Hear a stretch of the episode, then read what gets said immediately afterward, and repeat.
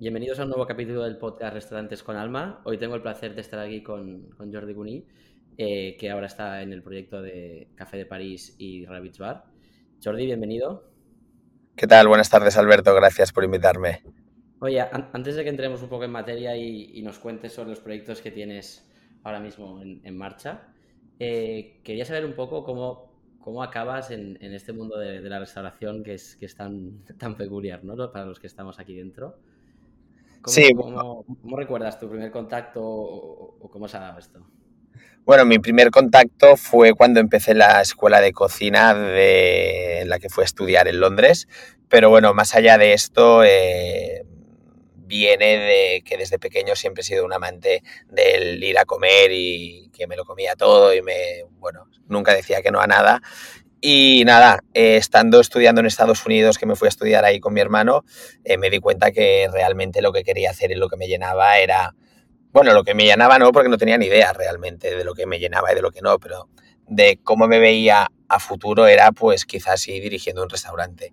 Entonces mm, puse rumbo, bueno, me empecé a mirar escuelas de, hostelería y pensé que la mejor forma de uno empezar a aprender de cómo funciona un restaurante es desde las entrañas, o sea, desde la cocina. Y ahí es donde empieza mi primera experiencia en el mundo de las cocinas en la escuela de cocina.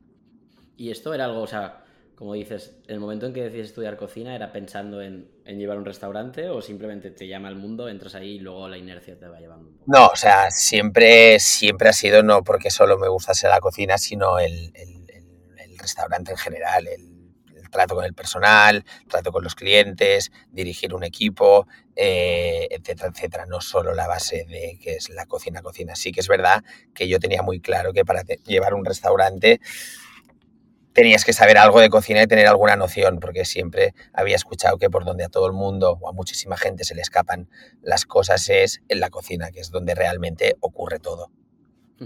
¿Y Londres por algún motivo en particular? O fue bueno, no, porque básicamente em, empecé a mirar escuelas, arriba abajo, arriba abajo, y una, encontré una escuela que, que me gustó, eh, me sentía a gusto con la ciudad, también tenía amigos ahí viviendo y trabajando y estudiando y dije, pues para ahí nos vamos.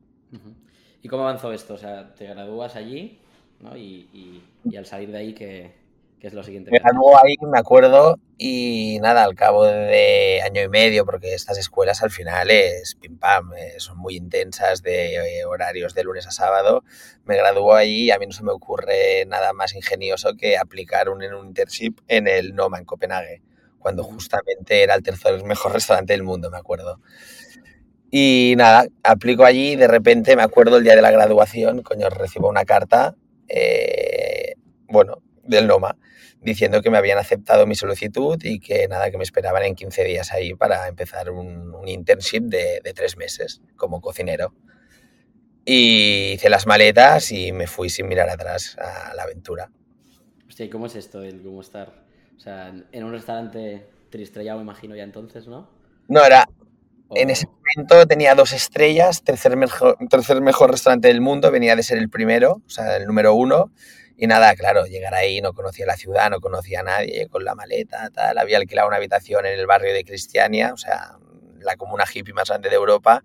Y coño, llamé ahí a una puerta que medio acojonado, que dónde coño estoy, que a ver qué voy a hacer, tal. No sabía ni dónde iba a dormir la primera noche, sabía que a las 7 de la mañana entraba a trabajar. Y nada, con los nervios esos de, igual que cuando vienen los Reyes Magos, cuando eres pequeño, que no sabes esa incertidumbre de qué va a pasar, de qué tal y qué cual, pues un poco lo mismo. Pero bueno, eh, llego ahí, eh, veo, me sitúo un poco, primer día ya a trabajar a las 7 de la mañana y tengo que decir que al cabo de dos días pensaba, ¡buah! ¿Dónde coño me he metido? O sea, qué locura es esta. Porque empezábamos, me acuerdo, a las 7 de la mañana en las cocinas de producción, que éramos 60 tíos más Aparte había la zona, bueno, había la cocina de I+D, que es donde ellos hacen todo el tema de investigación y demás. Y luego también tienen las cocinas de, servicio, que ahí es donde están los, los cocineros buenos de ahí que llevan ahí con ellos años, etcétera, etcétera. Y luego estamos todos los internships, dirigidos por tres soldados que tienen ahí también, eh, pelando nueces, pelando patatas, eh, haciendo trabajos de chinos. Entonces, claro, yo llegué ahí y pensé, ¿qué coño estoy haciendo aquí? Pelando hinojo uno a uno, pelando nueces uno a uno. Eh, pero bueno, mm, poco a poco me fui integrando en el grupo y acabé mi internship de los tres meses y me quedé con ellos tres meses más como ya como, como cocinero. y, y, decías que, ¿qué hago aquí? Me imagino es porque cuando obviamente te claro, llegas a recibes la carta del Noma que tan bueno que, que, te han aceptado para el internship como para que vayas a aprender qué hacen ellos cómo trabajan ellos etcétera etcétera cómo cocinan.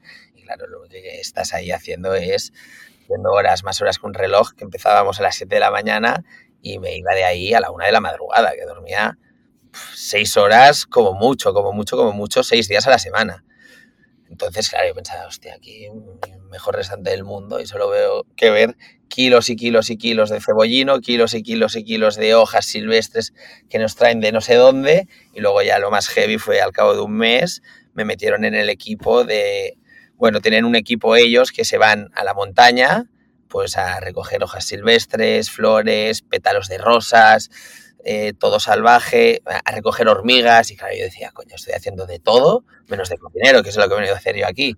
Entonces, claro, era como todo un poco eh, que te explotaba un poco la cabeza. Pero bueno, poco a poco sí que es verdad que si dabas el callo y aguantabas esos primeros dos, tres meses, luego ya tenías un poco la recompensa de poder compartir eh, cocina pues con el jefe de cocina en ese momento, que era un tío canadiense que se llamaba Dan, si no recuerdo mal, tío de puta madre, eh, estar también con René Redzepi codo con codo, que al final era, hostia, está aquí tío que es tercer mejor restaurante del mundo, dos estrellas Michelin y era como wow, ¿sabes? Y, nada, poco a poco, ya te digo, me, fui involucrando más, más y más y hasta que estuve trabajando con ellos tres, los tres últimos meses. Y luego de ahí, el salto. Luego de ahí el salto, mmm, me fui a trabajar a Canchubañ. Me fui a trabajar a Canchubañ, Calle de Atenas, una estrella Michelin, y ahí es donde realmente empecé a ver cómo funcionaba una cocina realmente. Porque ahí nos enseñaron, o sea, en Copenhague, lo que aprendí más que nada es tenerlo todo muy ordenado, método de trabajo, etcétera, etcétera. Y luego es, llegué a Canjubañ y claro, pensaba, hostia, menudo desorden, menudo tal, menudo cual, porque ahí venía de un sitio que eran todos cabezas cuadradas, que no podías tener nada, que, o sea, que no se le podía salir nada del sitio en ningún momento. Pero bueno, realmente mi aventura como cocinero empieza en Canjubañ que ahí es donde empiezo a aprender pues qué es un sofrito, qué es una picada, qué es un fondo de ternera, qué es un fumet de pescado, etcétera, etcétera. Y luego de Canchubain me, me voy al Coura, aquí en Barcelona, con Albert Ventura. Que aquí realmente donde yo digo que yo me he hecho cocinero y donde he aprendido eh, lo que es llevar un restaurante más o menos, porque en esa época yo te estoy hablando que yo debería tener 23, 22 años máximo. ¿Y cuánto tiempo estuviste entonces en, en, en en el Coura? En Canchubañ estuve año, un año, año y poco, que no está mal.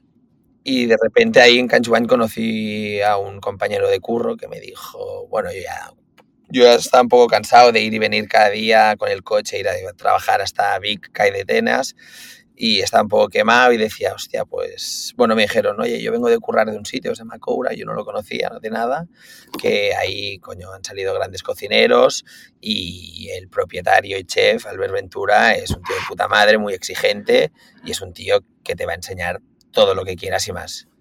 Y realmente, pues, dejo Canchubañ, llamo a la puerta del Coura, me entrevisto, eh, creo que me entrevisté, si no recuerdo mal, en el Whitmore, que lo llevaba él en, ese entonces. Y nada, me entrevisté con él un, lunes y un martes ya empecé a trabajar con él. Entonces ahí es donde empezó mi aventura de verdad, también como cocinero, cocinero, cocinero. ¿Y esto qué año sería más o menos? ¿Te acuerdas? Esto, si no recuerdo mal, debería ser 2016, finales del 16-17. Y nada, en el Coura, entre pitos y flautas, estuve dos años. Luego sí que me moví en algún restaurante más de aquí, Barcelona. Estuve en el Gresca, estuve en la inauguración prácticamente de Marea Alta y estuve sí, ya está, estuve, ya está, y luego volví. O sea, hice, Gresca, hice Coura, Gresca, Marea Alta y volví al Coura. Y ahí, después del Coura, la última etapa es cuando ya decidí montar mi primer restaurante, que fue el Sis Cuartus, en San Feliu de Cocinas. ¿Vale? ¿Y cómo fue eso? Eso, claro, eso fue ya de decir, oye, vengo de trabajar de cocinero a tener mi propio negocio. ¿Vale? Entonces, en ese entonces me quedó el Sis Cuartos, que antes se llamaba, era un restaurante de toda la vida de San Feliu de Cudinas, que es donde viven mis padres y donde yo he vivido y he crecido prácticamente. Y decido quedarme el restaurante eh, de toda la vida de allí, que justamente se jubilaban, y decido montar mi, mi propia aventura ahí, pues a ver qué pasa y a poner ahí todo, a poner todo lo que he aprendido en, en, en, ese, en ese, sitio, en ese, en ese local. Y nada, hago un restaurante a mi gusto, a mi manera, como yo entendía la cocina, como no tenía ni idea de cómo la parte más negocio, de cómo, de que era una pianel, de qué porcentajes tenías que tener de, de fanbid, de personal, de alquiler, nada. O sea, yo iba a ciegas totalmente diciendo, oye, yo voy a hacer esto y de todo lo demás no tengo ni idea. Y nada, pues ahí empieza mi aventura. Yo tenía 26 años en la época y estuve dos años ahí peleándome porque al final, claro, yo decía, coño, esto mmm, tiene que funcionar sí o sí, la comida es buena, eh, todo es bueno, no hay ninguna queja, pero bueno, a veces, muchas veces los números no salían. Sí que es verdad que San Feliu es un pueblo muy pequeñito que tiene 6.000 habitantes, entonces eh, yo intentaba, yo no entendía muchas veces cómo un miércoles por la noche podía hacer un cero, o un sábado por la noche o en mediodía podía hacer 10 personas, ¿entiendes? Pero, pero bueno, ahí es donde yo digo que yo ahí es donde me, me, me he formado y me, y me he hecho mmm, más gestor de un negocio aparte de llevar todo el tema de cocina. Uh -huh. y, y, y, para toda esa parte, igual que decías que cuando entras al Noma dices de dónde coño me he metido, qué, qué, qué estoy haciendo, ¿qué sensación tienes cuando abres el restaurante? Ah, la sensación es de tener el control en ciertas cosas y tener el descontrol en muchas otras. De personal, de pagar nóminas, de pagar el alquiler, de pelearme con los proveedores, porque al final, cuando te vas a trabajar de cocinero en cualquier restaurante, mmm, no te ocupas de todo esto. Al final tú entras ahí, tienes un horario, haces lo que se te dice, mm, cumples tus obligaciones y, cuando se acaba, se acaba y te olvidas de todo lo demás. Entonces sí que es verdad pues que desde que empezaron las obras del Seis Cuartos hasta que se cerró mmm, el último día, pues era estar conectado 24/7 a miles de otros temas que yo nunca jamás me imaginaba que, que, que, que bueno, que me tendría que hacer cargo, obviamente. ¿Y qué crees que te, que te costó más? O sea, de, de, de, de no sé, no, de más, aprender a gestionar. No, no, no más, más, que gestionar y sino lo que me costó más entender era que monté un proyecto, creo, muy ambicioso, porque soy un tío que soy bastante ambicioso, eh, en un pueblo muy pequeñito y donde yo creé un restaurante donde la gente me, venía a ver a mí por la cocina que hacía. Entonces eso mmm, me frustraba mucho muchas veces de decir, coño, estoy haciendo algo mmm, que en 20 kilómetros a la redonda nadie hace y, tampoco acaba de arrancar. Y, y, coño, esto al final te vas a casa por las noches y piensas, hostia, ¿Qué, qué, pasa? O sea, ¿qué, qué, qué, no estoy haciendo bien? Y al final sí que es verdad que en todas estas me pilló el COVID con el 6 cuartos, hay que decir. Entonces yo abrí un 16 de marzo, me acuerdo, del 2019 y en marzo, justo el 13 de marzo o el 14 de marzo del 20 nos cerraban. Hacía justo un año que yo cumplía tenía, que tenía el restaurante. Y entonces ahí fue como, coño, ¿y ahora qué hago? Tengo un restaurante aquí, una, un crédito que pagar, eh, unos trabajadores que ahora los mando a leerte.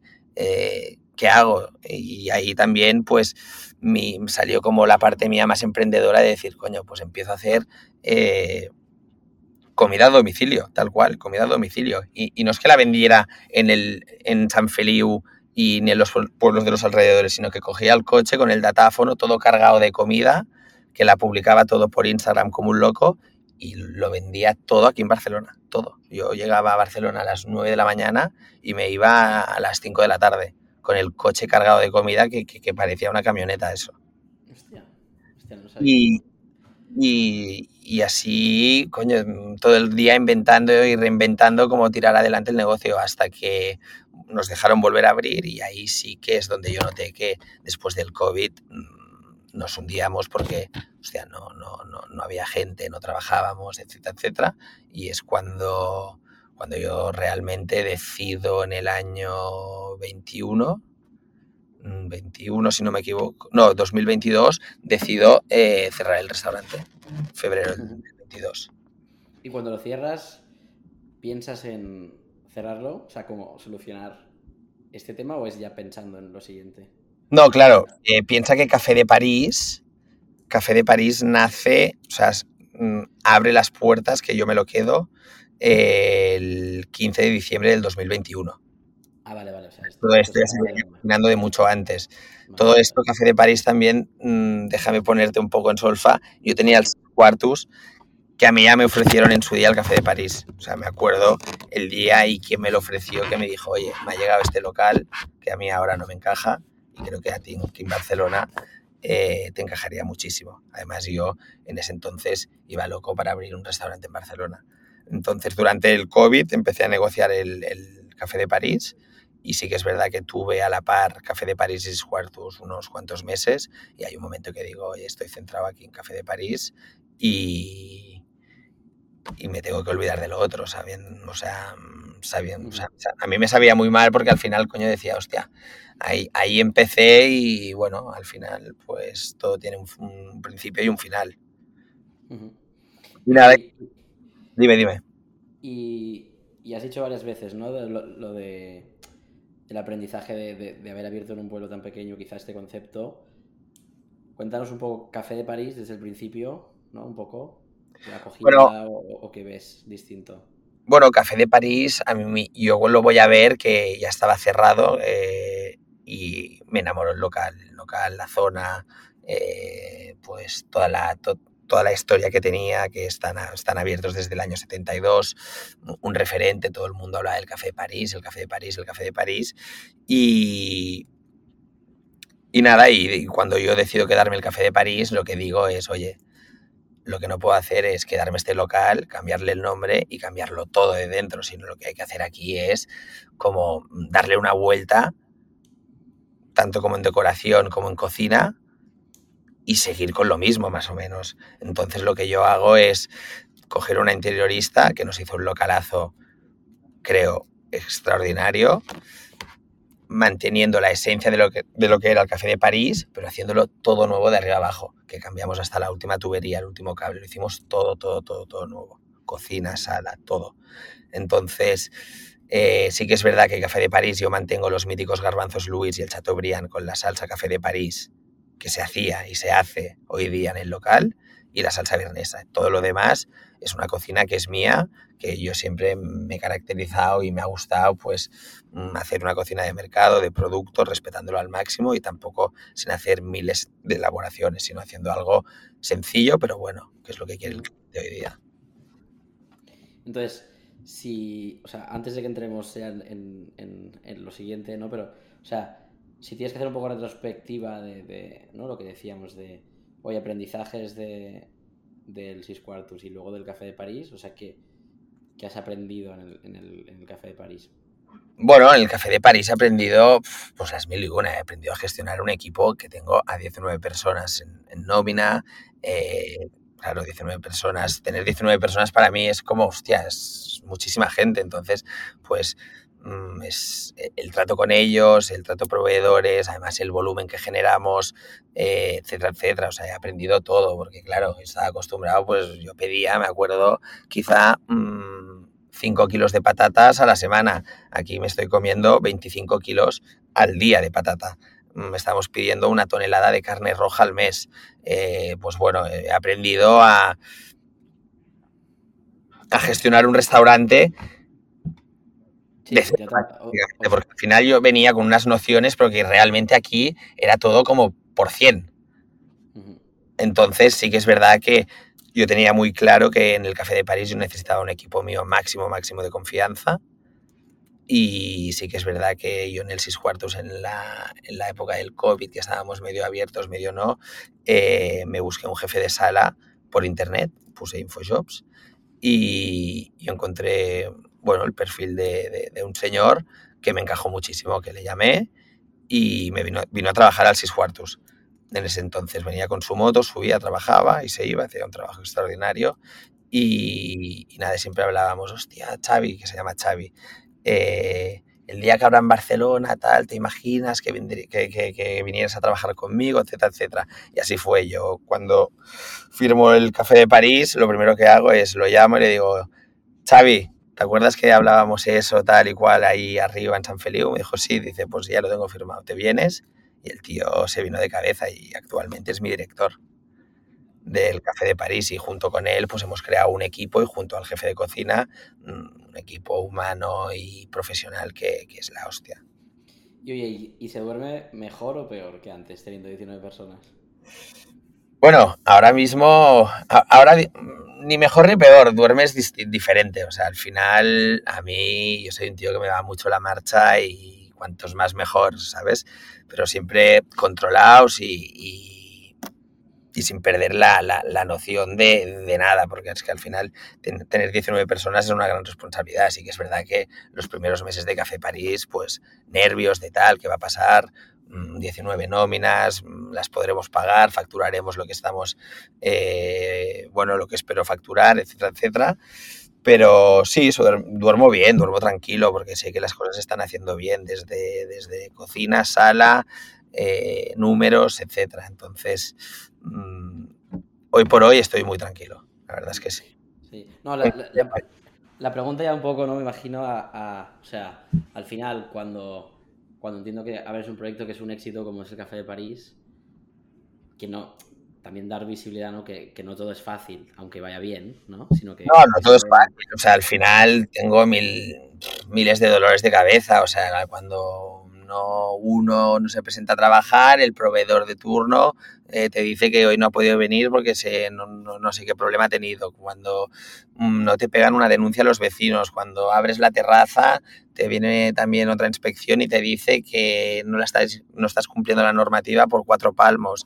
Eh, son miles de historias. Yo además hoy día sí que estoy metido en cocina, pero cada vez muchísimo menos. O sea, lo que me está pasando es que estoy más, más en el tema de gestión uh -huh. que, que, que, metido en cocina. Y es, un, es una tarea que, que, al final, bueno, la, la, la estoy pudiendo eh, delegar a quien es mi jefe de cocina y el tema de sala a quien es mi director, que es Javier, y yo me puedo focalizar en todo lo demás también. Uh -huh.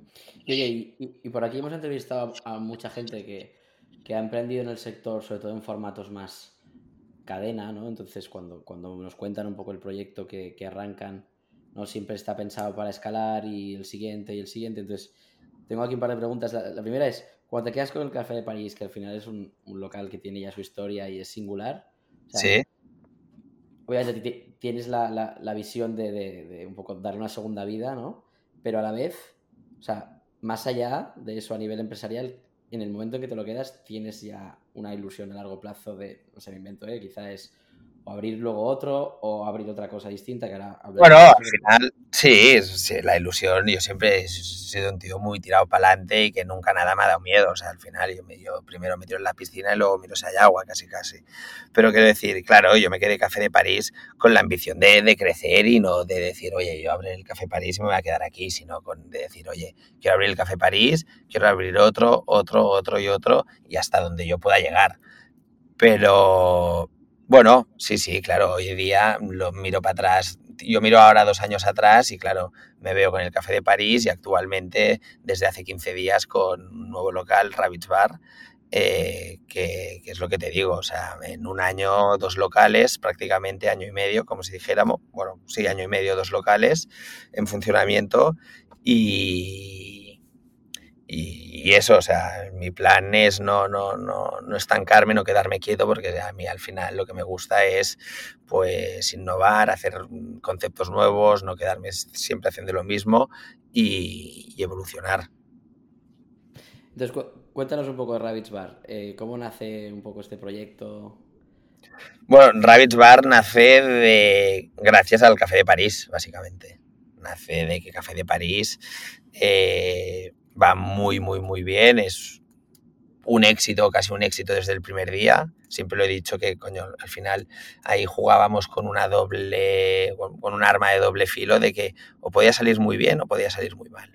Porque al final había una expectativa, no habíamos abierto que la gente, hostia, el café de París, qué bien se comía, no había nunca un fallo, qué bueno era el personal, etcétera, etcétera. Que cuando sales con esta presión al partido de cuando eres el favorito, muchas veces el favorito le meten cinco y se va a casa y dice, coño, éramos el favorito, pero nos han metido cinco. Entonces, sí que es verdad que se hicieron las cosas muy bien. Desde el primer momento estuvimos muy, muy, muy encima de dar de comer bien y tener un servicio excepcional, que creo que sí que lo logramos, que la gente nos felicitaba, realmente nos decían, coño, parece que llevéis aquí 10 mm, años ya abiertos y llevábamos 10 días.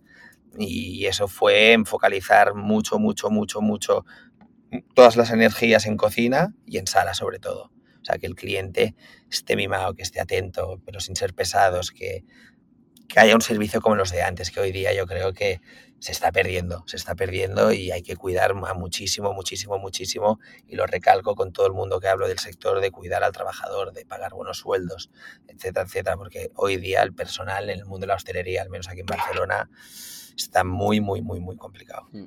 Sí. Y, decías que fue un éxito desde el principio, ya sin entrar en, números. Yo, creo que todo el mundo cuando, cuando abres un restaurante tiene un recuerdo de una noche, que no tiene por qué ser el día que abres, pero un día que te vas a dormir con la sensación de, hostia, estamos haciendo las cosas bien, ya sea porque, oye, que sé, alguien te ha dicho algo concreto, se ha montado cola, yo qué sé. No sé si tienes tú algún recuerdo así muy... No, recuerdos del Café de París, tengo muchos recuerdos de los primeros días de si, iban bien o iban no tan bien, pero siempre solían ir más o menos en la misma línea de, irte a dormir con una sonrisa de oreja a oreja, hecho caldo, pero de decir, hoy ha sido un día de la hostia y cada día que pasaba era mejor.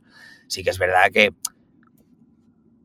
siempre se podía aprender y hemos evolucionado muchísimo en un año y medio. ¿eh? O sea, creo que de lo que éramos hace un año y medio a lo que somos ahora no tenemos nada, nada, nada que ver y, esto nos lo demuestra de que cada día hemos ido trabajando más, más, más, más, más, más, hasta llegar a, a un punto de decir, hostia, esto está tirando por cinco de lo que teníamos pensado casi, casi. Entonces, eh, sí, por ejemplo, tengo una anécdota con una periodista.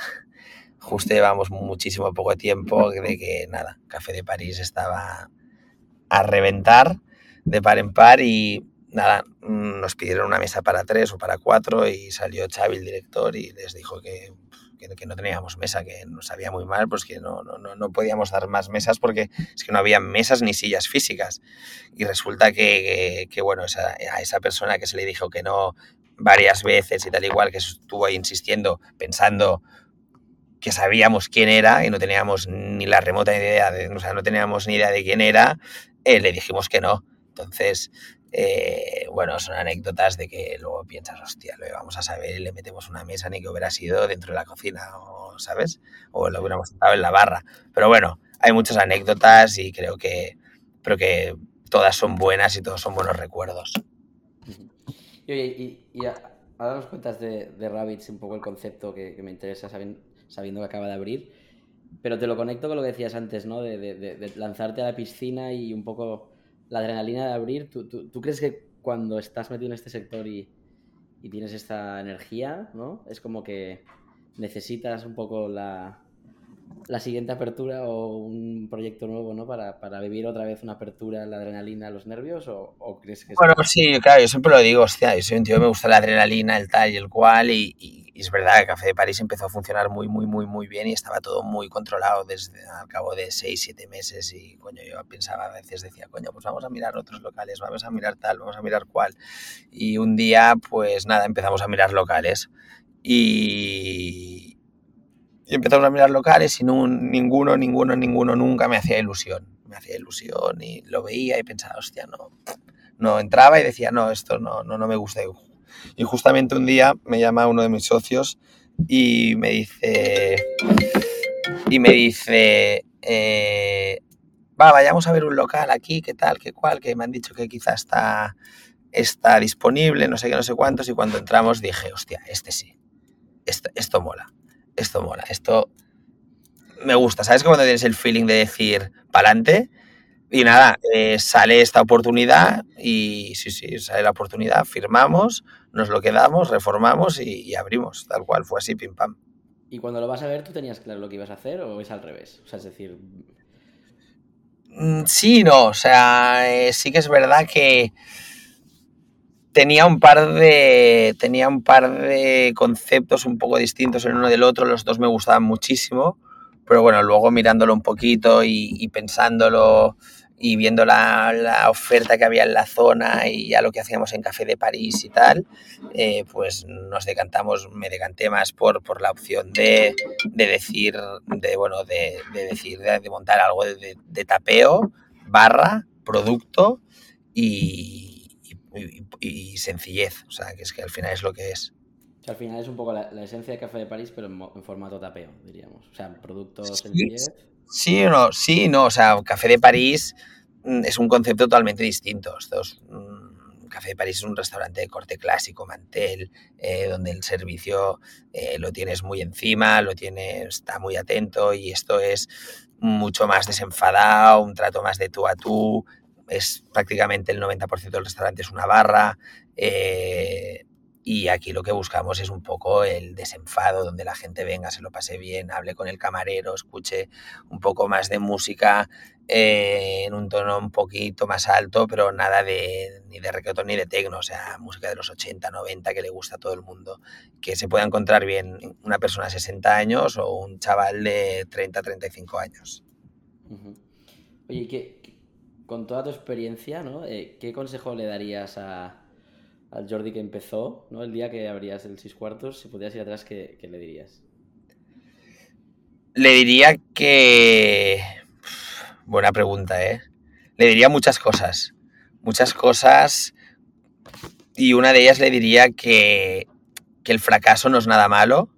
Porque yo en ese momento cuando cerré el seis cuartos, coño, lo pasé muy mal y pensaba, hostia, que la gente, tal, que cual y que, y que tal. Y, y que nada, y que es que el fracaso al final enseña lo que el éxito oculta, más que nada, porque lo que te hace fracasar luego te hace salir más fuerte, tirar para adelante y, y- y- y de querer más y más y más y más y de levantarse un- cada día por la mañana y luchar por lo que quieres, que al final, siempre lo digo, que cuando uno lucha lo que quiere y se lo trabaja y se lo curra, al final, tarde o temprano, los frutos acaban saliendo. O sea, no tiene que ser siempre en el primer local. O sea, yo no, no, no lo hice y mira, con el segundo local fue bien, pero con el primero, pues, pues, pues no. Y que, y que quien alguien quiere, quien algo quiere, pues que se tiene que luchar, se tiene que trabajar y que tarde o temprano saldrá. Y oye, igual es pronto para preguntarte esto, si acabáis de abrir el segundo, pero ¿qué, qué planes tienes a corto o medio plazo? ¿Tienes algo en la cabeza ya? La idea esta que decías. A corto, a, corto plazo tengo, pues nada, estabilizar Rabbits, que se consolide, que esto va a ser un trabajo de todo este año 2023, 100%, no tengo ningún tipo de duda, eh, y, y ya veremos, o sea, sí que te diría que me gustaría crecer, pero no sé ni, ni, ni dónde, eh, ni cuándo, o sea, yo creo que esto es un tema, es un más de cuándo sale, saldrá, puede ser dentro de un año, dos años, tres años o seis meses, no tengo ni idea, pero sí que es verdad que hambre no me falta y que, y que estaremos ahí para, para lo que venga. Oye, ya casi última pregunta, que con los sitios en los que has estado trabajando y, y- y, vamos, que conozco todos y me encantan, eh, un restaurante favorito de Barcelona que no sea tan conocido Un restaurante en Barcelona que no sea tan conocido. o, que sea relativamente nuevo, que, y no vale que me digas Rabbits. Ah, buena pregunta, ¿eh? Piensa que soy un tío que yo cuando voy a comer soy un tío bastante clásico que me gusta No, pero ir donde iba con mis padres. Y un restaurante, mira, un restaurante relativamente que ha abierto hace poco y es de un amigo mío además, es el Deliri, que yo creo que es un tío que tiene muchísimo, muchísimo, muchísimo talento y tiene un restaurante que es cojonudo y que todo el mundo creo que disfrutaría probándolo. Y ya la última, eh, ¿a quién te gustaría que entrevistáramos en el podcast? y, por qué te gustaría conocer su historia. Eh, me gustaría que entrevistarais a quien fue, y siempre lo digo y lo digo abiertamente, a mi mentor, Albert Ventura, que yo creo que es un tío, eh, bueno, es el propietario del Coura, aparte de que ha inaugurado miles de locales y creo que tiene una, una historia detrás muy, muy, muy, muy buena siendo uno de los mejores cocineros que conozco y más talentosos y también un muy buen empresario que al final ha ido abriendo proyectos uno tras otro, uno tras otro y creo que alguien que lleva el Coura en las espaldas desde hace unos 20 años, pues seguro que tiene una buena historia que contarnos a todos. Perfecto. Jordi, mil gracias por, dedicarnos este ratito y, contarnos tu historia y, nada, eh, la siguiente nos veremos en el, en el Rabbit, seguro. Perfecto. Muchísimas gracias, Alberto. Muchas gracias.